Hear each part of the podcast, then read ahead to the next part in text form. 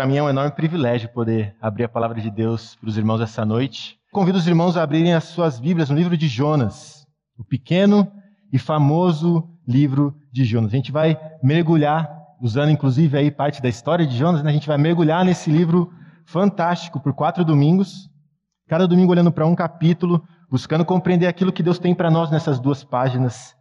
E antes de ler, três breves comentários. Três breves comentários. Uh, esse ano a gente tem visto como nós podemos ser e fazer discípulos. Cada um dos livros e temas que a gente tem estudado, tanto nas pregações quanto nas EBDs, tem nos ajudado a compreender mais de quem Deus é, mais da obra redentora de Cristo, mais de quem nós somos e mais sobre como se parecem e sobre como nós podemos ser verdadeiros discípulos de Cristo, que são caracterizados justamente por fazer discípulos. Discípulos fazem discípulos. Essa tem sido a nossa tônica esse ano. Discípulos fazem discípulos. E por mais que de primeira não pareça, o livro de Jonas ele tem muito a nos ensinar sobre ser e fazer discípulos. O livro começa com Deus dando a Jonas a sua missão. Ele fala: vá, é, suba, vá a Nínive pregue. Parte dessa missão era específica, né? Vá a Nínive, mas parte era geral. Pregue. Isso é o que ele espera de todos nós, discípulos dele. É a mesma missão que Jesus dá aos seus discípulos lá em Mateus 28, agora com outras palavras e mais desenvolvida, fazer discípulos de todas as nações.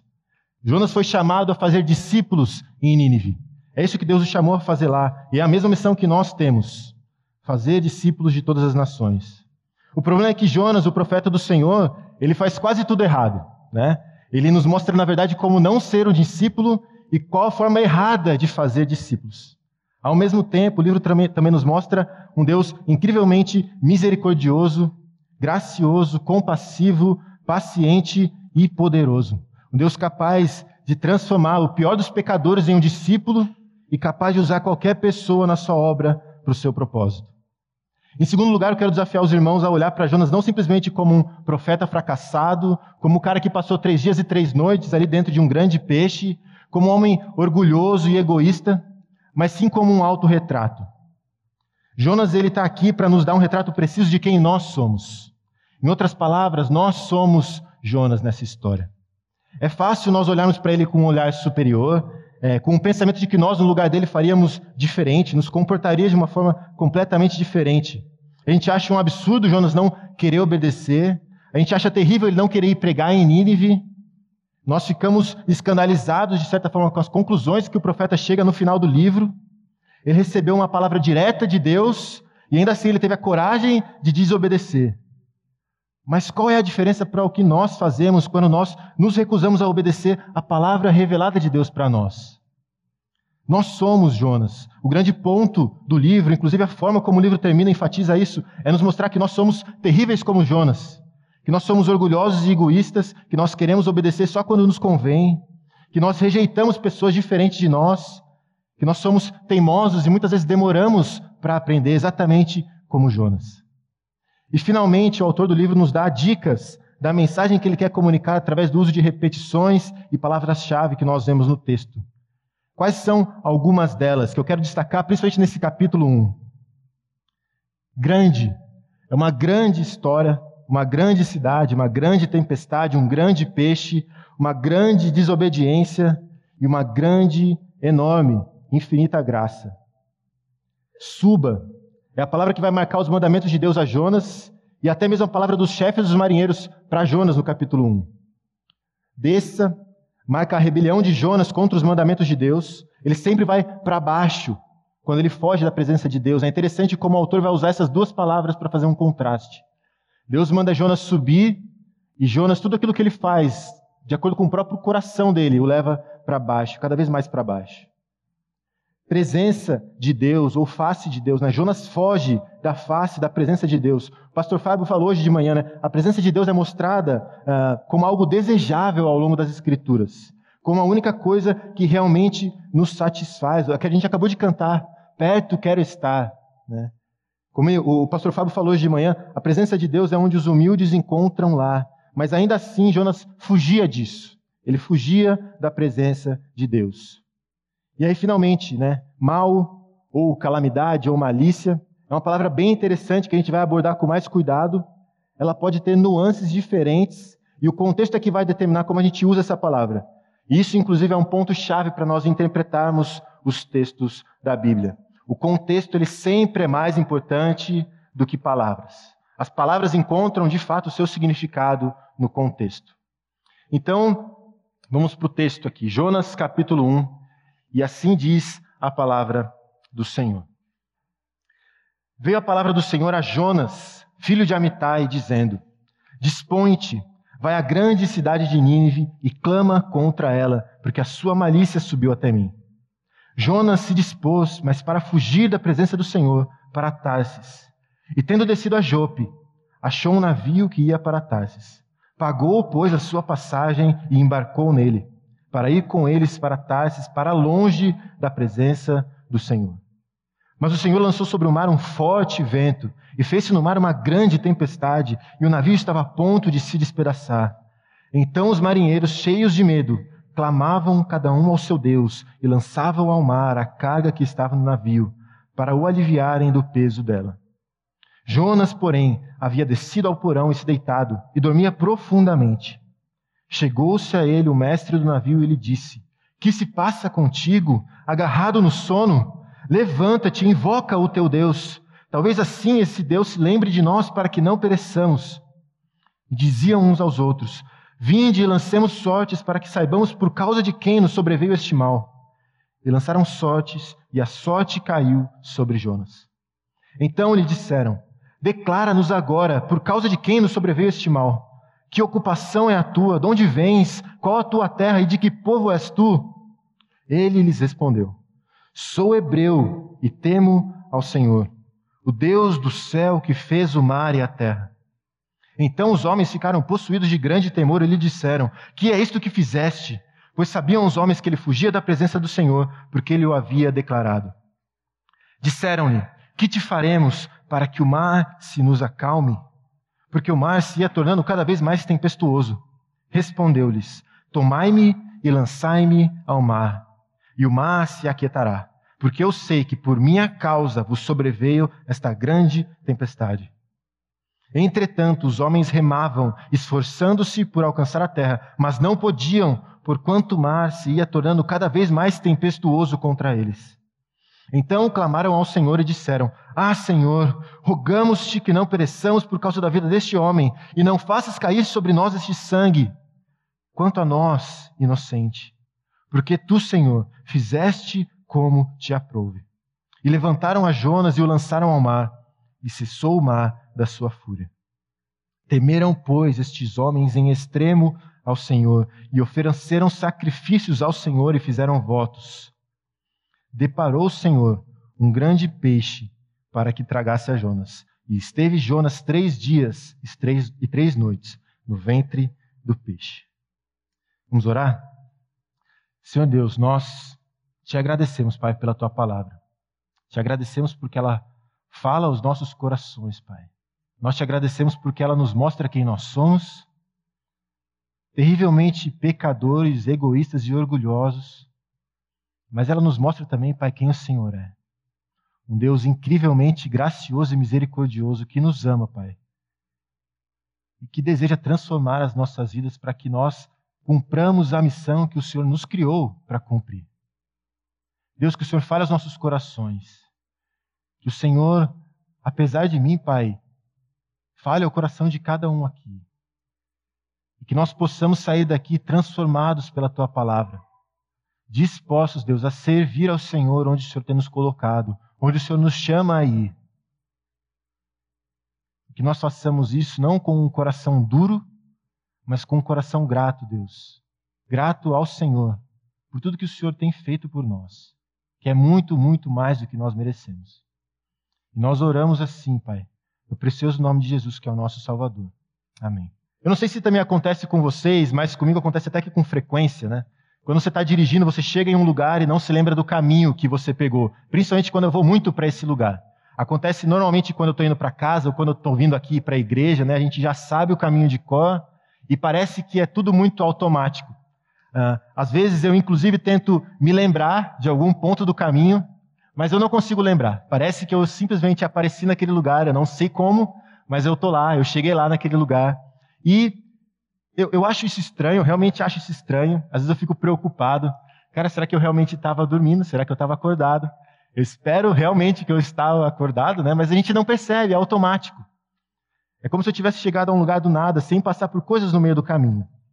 Mas a verdade é que, sem perceber, decisões elas foram tomadas ao longo do caminho, decisões que me fizeram chegar aonde eu cheguei. Irmãos, a verdade é que nós nunca chegamos a lugar algum por acaso. É, também é verdade que as decisões que nós tomamos no caminho elas não são inconscientes ou algo do tipo. Todas elas são tomadas para que nós alcancemos algum objetivo que nós temos. Talvez você não perceba, talvez você nunca tenha parado para pensar no que está por trás das decisões que você toma, mas cada decisão que nós tomamos reflete aquilo que nós mais amamos, aquilo que está no nosso coração, aquilo que nós nos treinamos a fazer e pensar. A história de Jonas ela nos mostra isso.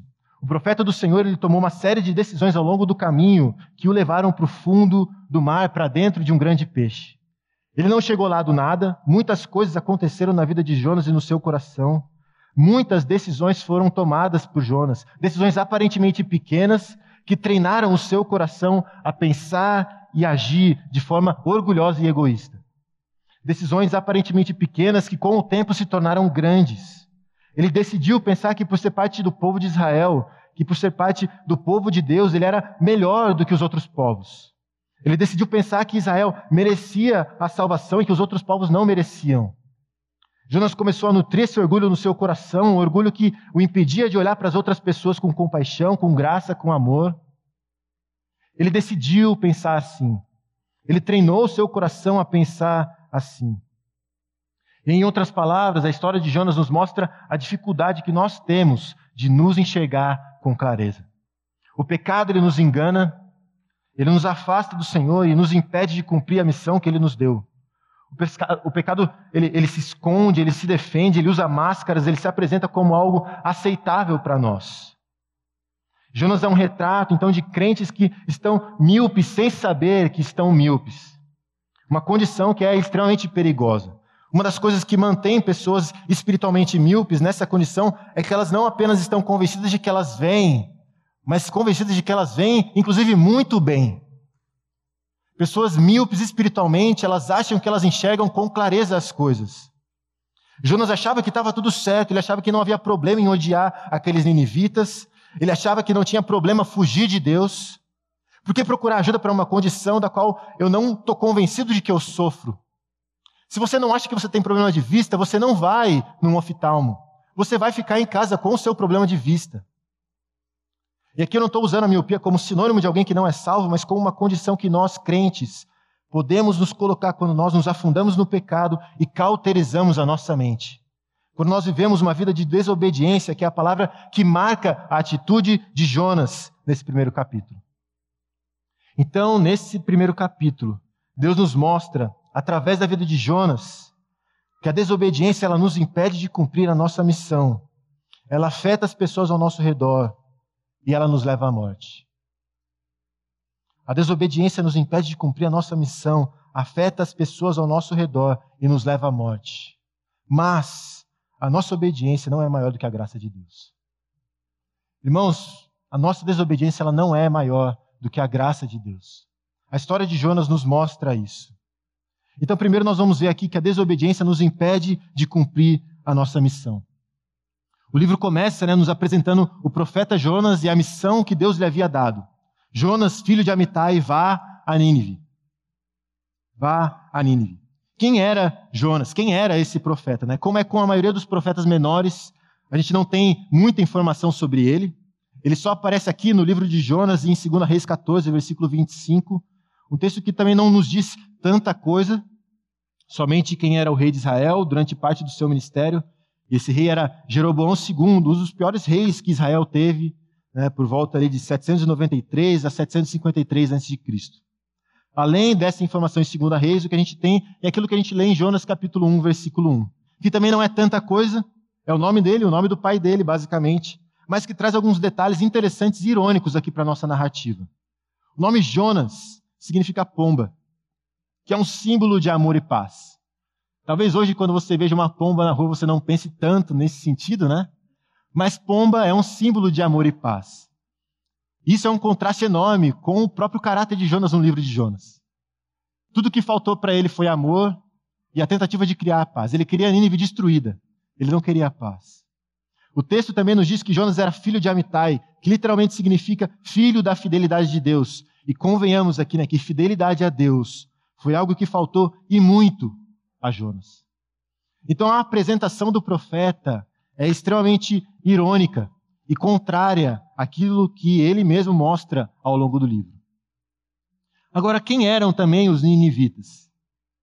Porque até aqui né, eu tenho mostrado para vocês um profeta bem terrível, que não amava o povo de Nínive, que queria a destruição deles, que era desobediente, uma porção de coisas ruins. Mas os ninivitas também não eram flor que. Muito pelo contrário, eles eram um dos povos mais perversos daquela época. Nínive era a capital do Império Assírio. O Império Assírio né, era conhecido por sua crueldade nas batalhas e pela forma terrível que eles tratavam os cativos. Eles eram símbolo de terror e tirania, extremamente odiados e temidos. Vários textos da Bíblia nos mostram isso. Eles eram intolerantes e opressivos, Naum, capítulo 3, 19. Cruéis e destrutivos, Isaías 10, versículo 7. Orgulhosos e arrogantes, 2 Reis 19, 22 a 24. Idólatras, 2 Reis 17, 29.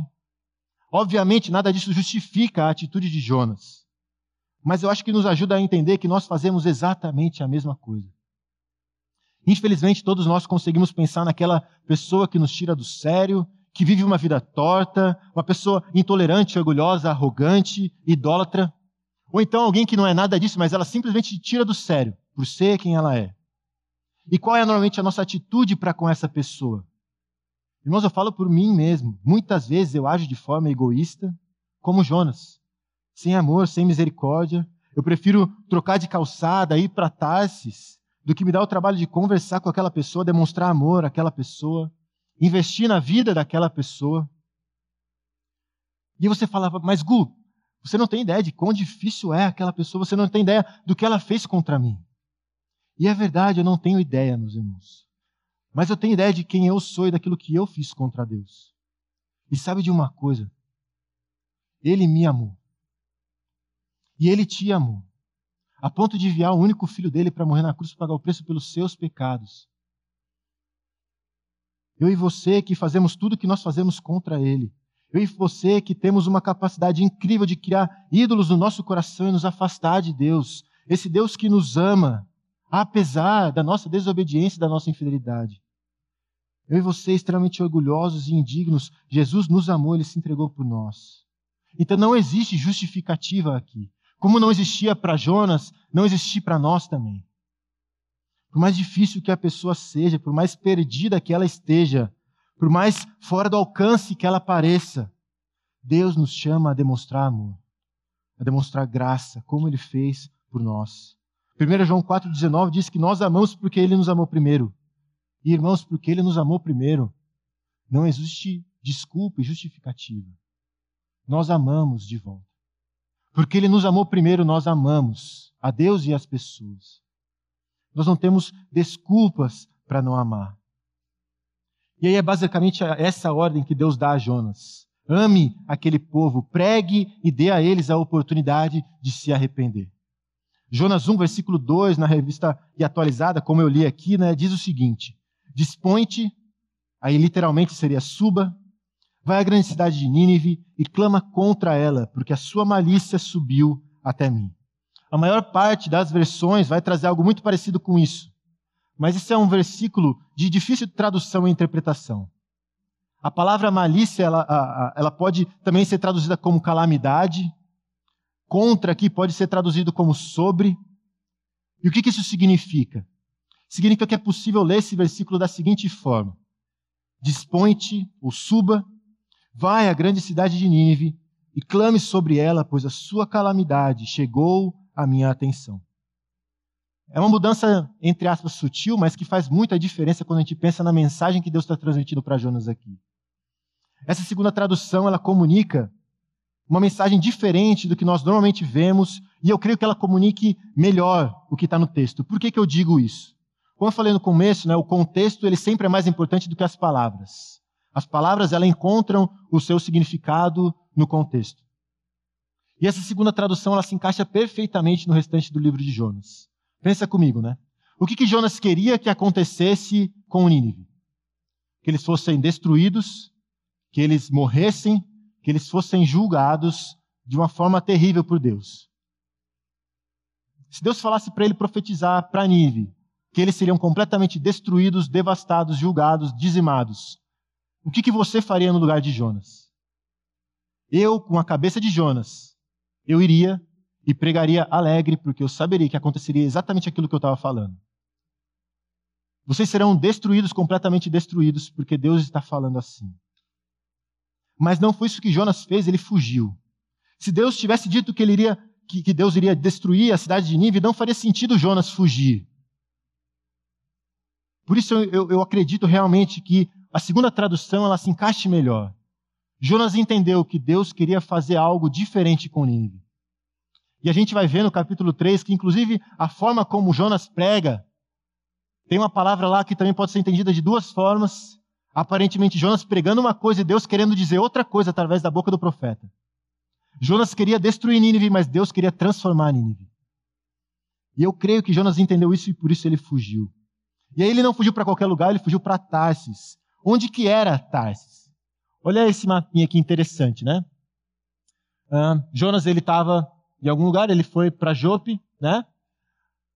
E aí de Jope para Nínive a gente tem 900 quilômetros ali mais ou menos. E de Jope para Tarsis a gente tem 3.700 quilômetros, né? E a gente está pegando uma linha reta, né? Eu não sei necessariamente se é esse o caminho que Jonas faria, mas enfim.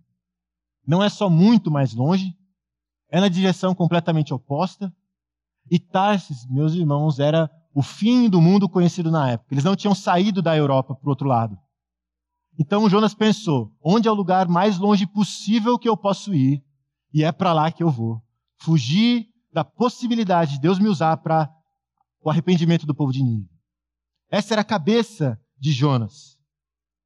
Essa era a cabeça de Jonas. Ele fez o máximo possível para fugir de Deus e não ter que ir para Nínive.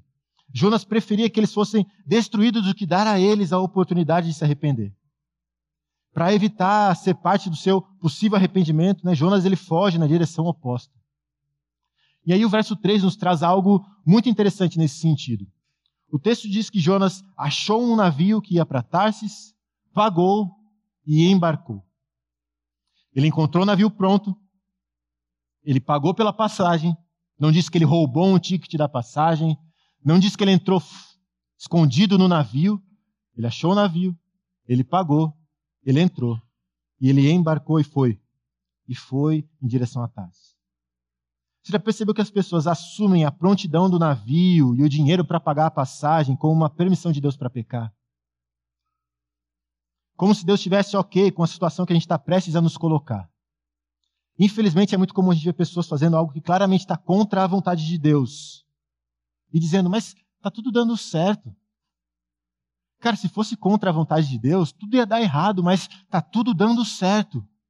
Algo que é claramente contra a vontade de Deus. Mas parece que Deus está me ajudando a pecar. Impressionantemente, a gente tem essa capacidade de nos deixar enganar para que a gente satisfaça os nossos desejos. Mas, meus irmãos, você não acha que talvez tenha um inimigo aí fora louco para ver você caindo craque em preparar armadilhas e que trabalha incansavelmente para que isso aconteça. A gente tem um inimigo que tem como trabalho número um preparar navios para que nós nos afastemos de Deus, para que nós desobedeçamos a Deus. A prontidão do navio não significa necessariamente que Deus está a favor desse passo que você está dando. A prontidão do navio pode ser uma armadilha do inimigo para a sua destruição. Lembre-se disso sempre que nós quisermos fugir de Deus haverá um navio pronto para Tarsis. Meus irmãos, o inimigo adora nos ver cair. E ele está sempre preparando algo para que nós caiamos e nós fujamos da presença de Deus. Mas eu senti tanta paz no meu coração quando eu tomei essa decisão. Não sei se você já ouviu isso também, alguém falando isso para você. Cara, mas eu senti tanta paz no meu coração quando eu tomei essa decisão. Você se lembra de Gênesis capítulo 3? O que a serpente estava fazendo com Eva? Ela convenceu Eva de que a árvore era boa para se comer, agradável aos olhos, desejável para dar entendimento. Ela disse que certamente eles não morreriam se comessem do fruto. ela estava dando paz a Eva sobre desobedecer a Deus. O trabalho do inimigo é nos dar paz sobre fazer a coisa errada. Esse é o trabalho do inimigo. Ele quer que nós achemos que não tem problema, que tudo bem seguir em frente. Mas, meus irmãos, talvez a paz no seu coração não seja uma confirmação de Deus, e sim um inimigo cauterizando a sua consciência, o tornando insensível ao pecado. Exatamente o que estava acontecendo com Jonas. E porque ele se tornou insensível ao pecado, ele estava vivendo uma vida de desobediência, era incapaz de cumprir a missão que Deus lhe havia dado. A ordem que Deus deu a Jonas foi clara: ame aquele povo. A ordem que Deus nos dá é clara: amem as pessoas. Mas a nossa desobediência nos impede de cumprir a nossa missão e, consequentemente, a nossa desobediência afeta as pessoas ao nosso redor. É um caminho óbvio, mesmo que a gente tente negar aqui. A desobediência de Jonas quase matou aqueles marinheiros. Quase mesmo matou aqueles marinheiros. Nosso orgulho, a nossa desobediência, o nosso egoísmo, o nosso pecado, ele nos afasta de Deus. E se ele nos afasta de Deus, ele também nos afasta das pessoas e afeta as pessoas ao nosso redor. Nós só conseguimos amar e servir pessoas quando nós estamos amando e servindo a Deus. Não tem como amar e servir pessoas de outra forma aqui. O nosso amor para com as pessoas ao nosso redor é, de certa forma, transbordar do nosso amor a Deus. Mas a história de Jonas nos mostra que um coração orgulhoso nos impede de olhar para as pessoas ao nosso redor. A gente nunca vai saber as necessidades delas se nós não olharmos para elas. Nós nunca cumpriremos a, a, missão de Deus se nós estivermos olhando só para nós mesmos. Jonas estava exatamente do lado daqueles marinheiros. E ele era incapaz de enxergar a necessidade daquelas pessoas, porque tudo que ele via era a si mesmo. E não importa o que você diga aqui, não importa o que você pense, a palavra de Deus nos mostra que o nosso pecado sempre, sempre vai afetar as pessoas ao nosso redor. Fugir da presença do Senhor vai causar destruição, vai trazer consequências graves, vai bagunçar a vida das pessoas que nos cercam. Talvez você até pense algo como: não, mas isso aqui não afeta ninguém, só a mim com uma mentirinha aqui e ali vai afetar alguém. É só minha, ninguém nunca vai saber. Como que uma preguiçinha aqui e ali vai afetar alguém? Eu só quero descansar um pouco. Como deixar de fazer o meu devocional aqui ali vai afetar alguém? Como deixar de orar aqui ali vai afetar alguém? A vida é corrida, não dá tempo. Um dia ou outro não vai fazer diferença. A verdade é que um comportamento assim mostra não um pensamento, isso aqui não afeta ninguém, mas um pensamento, eu não me, não me importo se isso afeta alguém, porque eu quero fazer o que eu quero. E, meus irmãos, o maior presente que você pode dar para qualquer pessoa é um relacionamento pessoal e profundo com Deus. Eu quero repetir isso porque a gente precisa entender isso. O maior presente que você pode dar para qualquer pessoa é um relacionamento pessoal e profundo com Deus.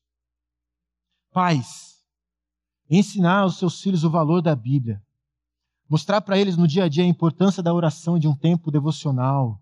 Em outras palavras, o seu relacionamento com Deus é um presente infinitamente maior para eles do que um mês na Disney indo em todos os parques que você pode imaginar. Todos os videogames que ele quiser ter. Todas as casinhas de boneca que sua filha quiser. O seu relacionamento pessoal com Deus é mais importante para eles do que esses presentes. Marido, o seu relacionamento com Deus é um presente muito maior para sua esposa do que uma viagem para Paris e Milão e para todos os lugares que você puder imaginar. Esposa, o seu relacionamento com Deus é um presente muito maior para o seu marido do que liberar o futebol de final de semana sempre que ele pedir. Olha só que fantástico, né? Por incrível que pareça, isso é verdade. E aí eu assumo a responsabilidade aqui pelos comentários no grupo de WhatsApp do futebol da igreja depois, né? Miando o esquema dos caras aí. Mas é verdade. Esposa, o seu relacionamento com Deus é um presente muito maior para o seu marido do que a liberação para jogar futebol, ou basquete, ou tênis, enfim, o que ele gosta de fazer. Filhos, quando seus pais o veem buscando a Deus, servindo a Deus, amando e servindo pessoas, quando eles veem o seu relacionamento com Deus, você pode ter certeza de que isso é um presente muito maior do que uma carreira de sucesso do que uma conta cheia de dinheiro no banco, ou qualquer outro presente material que você possa dar para eles no dia dos pais, no dia das mães, o que quer que seja. O seu relacionamento pessoal com Deus é o maior presente que você pode dar para qualquer pessoa. Se você tem buscado crescer espiritualmente, se você tem buscado conhecer mais do Senhor, se você tem buscado amar mais ao Senhor, se você tem buscado servir mais ao Senhor, você vai inevitavelmente amar mais e servir mais as pessoas ao seu redor. Não se engane, não pense que aquilo que você tem feito afeta só você. Isso é mentira do inimigo para te deixar à vontade no pecado. Nosso pecado afeta, sim, e muito as pessoas ao nosso redor. Nossa desobediência afeta as pessoas ao nosso redor. E a desobediência nos leva à morte. Como eu comentei no começo, as palavras subir e descer, elas são intencionalmente colocadas pelo autor aqui para nos ajudar a enxergar isso. A ordem de Deus foi suba e as ações de Jonas só o levaram para baixo. Deus mandou ele subir e tudo que ele fez foi descer. Né? A gente vê versículo 3, tendo descido a Jope, versículo 5, havia descido ao porão e se deitado, versículo 12, tomai-me e lançai-me ao mar, e no versículo 15, de fato, ele foi lançado ao mar. E esse é o processo que Tiago vai descrever para nós em Tiago 1, versículos 13 a 15. Eu quero ler com os irmãos aqui. Ninguém, ao ser tentado, diga: Sou tentado por Deus, porque Deus não pode ser tentado pelo mal e Ele mesmo a ninguém tenta. Ao contrário, cada um é tentado pela sua própria cobiça, quando esta o atrai e seduz. Então a cobiça, depois de haver concebido, dá à luz o pecado. E o pecado, uma vez consumado, gera a morte. Meus irmãos, o pecado ele toma conta do nosso coração aos poucos, nos levando imperceptivelmente para baixo até ser consumado na morte. E aqui eu quero compartilhar com os irmãos a história de um homem que eu acredito que ilustre muito bem aquilo que a gente está conversando aqui. O nome dele é Theodore Bundy. Ele foi um serial killer americano que sequestrou, estuprou e assassinou várias mulheres e meninas durante as décadas de 60 e 70, lá nos Estados Unidos. Antes da sua execução, em 1989, ele foi condenado né, à morte. Eu não me engano, se eu não me engano, foi cadeira elétrica, mas eu não tenho certeza. Ele confessou 30 homicídios, embora o número de vítimas seja desconhecido e possivelmente maior. Recentemente eu tentei, inclusive, assistir um documentário sobre a vida desse cara e eu confesso que eu não consegui terminar. Constantemente me via o seguinte pensamento: como alguém é capaz de fazer isso com outro ser humano? Como alguém consegue chegar a esse ponto? É difícil de compreender, parece algo muito distante, mas uma cena do documentário me deixou espantado e se encaixa perfeitamente no que a gente está falando aqui sobre esse processo do pecado. Na tarde, antes de ser executado, ele concedeu uma entrevista contando detalhes da sua vida de como tudo aconteceu. E aí aqui vou abrir aspas para citar algumas coisas que ele fala. Eu cresci em um lar maravilhoso, com dois pais dedicados e quatro irmãos. Nós íamos regularmente à igreja. Quando eu tinha cerca de 12 anos, encontrei no mercado local uma revista de pornografia leve. Depois de um tempo, comecei a procurar coisas mais pesadas, mais gráficas, mais um tempo eu estava vendo coisas que misturavam a pornografia com violência. Eu estava viciado nisso e continuava buscando por formas de satisfazer os meus desejos. Mas a pornografia só vai até um certo ponto. Foi quando eu comecei a pensar que talvez fazer de verdade aquelas coisas que eu somente via iria me satisfazer. Eu sabia que era errado pensar sobre isso, e certamente fazer isso também era errado. Eu estava no limite e as últimas barreiras que me impediam de cometer esses crimes foram caindo, impulsionadas pela pornografia. Então ele começou com assaltos, depois homicídios, todo tipo de atrocidade possível. E aí, mais para o final da entrevista, ele diz algo também. Eu estive na prisão por muito tempo e conheci uma porção de homens que também cometeram crimes violentos. Sem exceção, cada um deles esteve envolvido com pornografia. Por que toda essa história aqui? Por que compartilhar a história desse homem com os irmãos? Porque eu acredito que ela nos mostra como o pecado age aos poucos, nos levando, a fazer coisas que nós éramos incapazes de nos ver fazendo algum tempo atrás. Eu tenho certeza de que se você chegasse para esse menino de 12 anos, quando ele pegou aquela primeira revista, e falasse para ele que ele seria morto numa cadeira elétrica por causa de tudo que ele tinha feito, ele não acreditaria em você. Talvez algumas pessoas cheguem para você na situação que você está hoje, falando de pecados que eles veem na sua vida, e te falando, cara, isso pode ser um problema grave lá na frente. Mas você simplesmente não ouve, porque você não acredita que isso pode acontecer. Isso pode destruir o seu casamento. Ah, não, isso não vai acontecer. Isso pode destruir com a sua vida. Não, isso não vai acontecer. E nós negamos frequentemente, com uma facilidade enorme, os efeitos que o pecado pode ter ao longo do tempo. O pecado ele age aos poucos. Ele age aos poucos. O inimigo sabe que se ele chegar com algo muito absurdo logo de cara, dificilmente você vai cair. Ele é bom no marketing. Ele sabe o que ele faz. Ele está há milênios trabalhando nessa indústria de nos fazer pecar, meus irmãos. Ele não vai te dizer que o pecado mata, ele vai te dizer que é prazeroso. Ele não vai te dizer que há consequências, ele vai, ele vai dizer para você que não tem problema, que no final tudo dá certo, que Deus é amor e que Ele perdoa mesmo as pessoas. E que não tem problema você viver do jeito que você quer. Ele trabalha aos poucos, ele começa pequeno, mas não se engane. Se nós não, não estivermos atentos, ele tomará o nosso coração, ele nos destruirá, ele nos levará cada vez para mais longe de Deus. Assim como Jonas, nós iremos cada vez mais para baixo. E quando a gente pensa na atitude de Jonas aqui, né, quando a gente lê que ele se dispôs a ser lançado ao mar para, entre aspas, aqui salvar os marinheiros, a princípio pode parecer uma atitude nobre, né? Cara, ele entendeu, ele se arrependeu, ele estava disposto a se sacrificar para salvar aqueles marinheiros. Que fantástico, Jonas entendeu. Mas não. Essa atitude de Jonas, na verdade, é o ápice aqui, no capítulo 1, dessa demonstração do orgulho dele. Como assim? Meus irmãos, pensa comigo, qual era a forma mais garantida é, de que Jonas não iria para Nínive? Como Jonas poderia garantir que ele não ia para Nínive pregar para aquelas pessoas? Cara, se eu tiver que morrer para não ir para lá, eu prefiro morrer. Esse era o pensamento de Jonas aqui. Como ele podia garantir que o povo de Nínive não ia ouvir a sua pregação? O que o texto nos mostra então é que Jonas preferia morrer do que obedecer. Jonas preferia morrer do que obedecer a Deus. Ele preferia ser jogado no mar do que dar ao povo de Nínive uma oportunidade de arrependimento. Por mais absurdo que isso pareça, é exatamente isso. Jonas preferia morrer do que obedecer. E a realidade é que muitas vezes nós também. Mas, irmãos, a nossa desobediência não é maior do que a graça de Deus.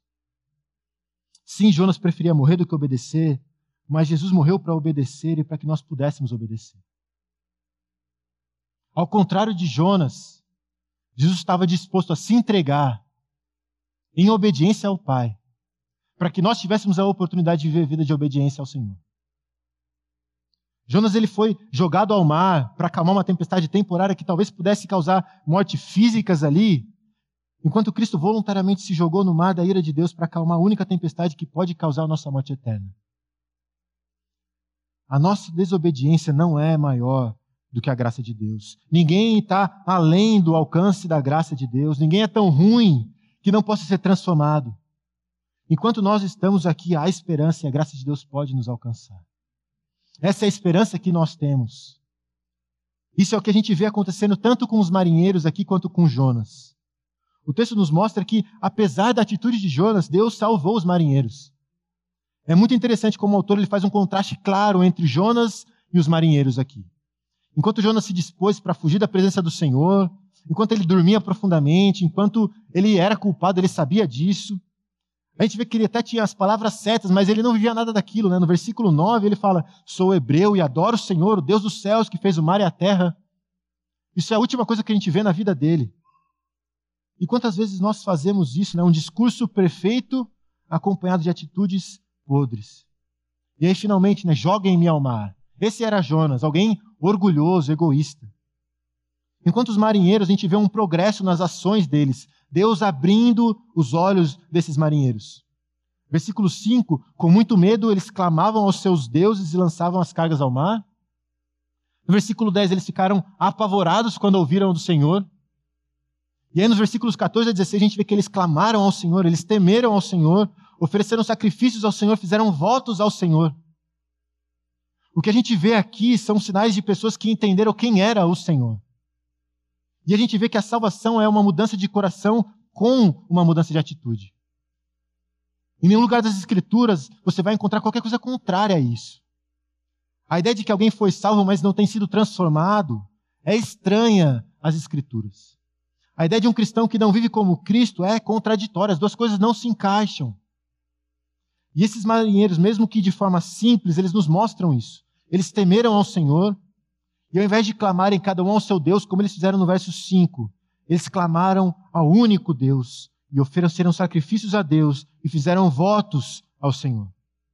E enquanto isso, enquanto os marinheiros demonstravam esse arrependimento, tudo que Jonas queria era ser jogado ao mar. Tudo que ele queria era a sua vontade sendo feita. E impressionantemente, apesar da atitude de Jonas, Deus mandou um grande peixe. Eu confesso que no lugar de Deus, eu já teria desistido de Jonas. Eu confesso que no lugar de Deus eu teria desistido de mim mesmo, meus irmãos. Mas Deus, na sua graça e misericórdia, Ele manda um grande peixe para ensinar uma grande lição a Jonas. Depois de tudo que ele fez e de tudo que ele deixou de fazer, Deus continuou demonstrando amor, paciência, muita paciência. Muita paciência mesmo com Jonas. A gente vai ver quatro capítulos de Deus demonstrando uma paciência fora do comum com Jonas. Porque Deus tinha um plano para Jonas. Deus iria ensinar algo precioso a esse profeta, que ele quer ensinar para nós também. E é isso que a gente vai continuar vendo nas próximas semanas, se assim Deus permitir. Meus irmãos, assim como Jonas, nós somos terríveis, nós somos pecadores, nós somos incapazes de fazer qualquer coisa boa por nós mesmos.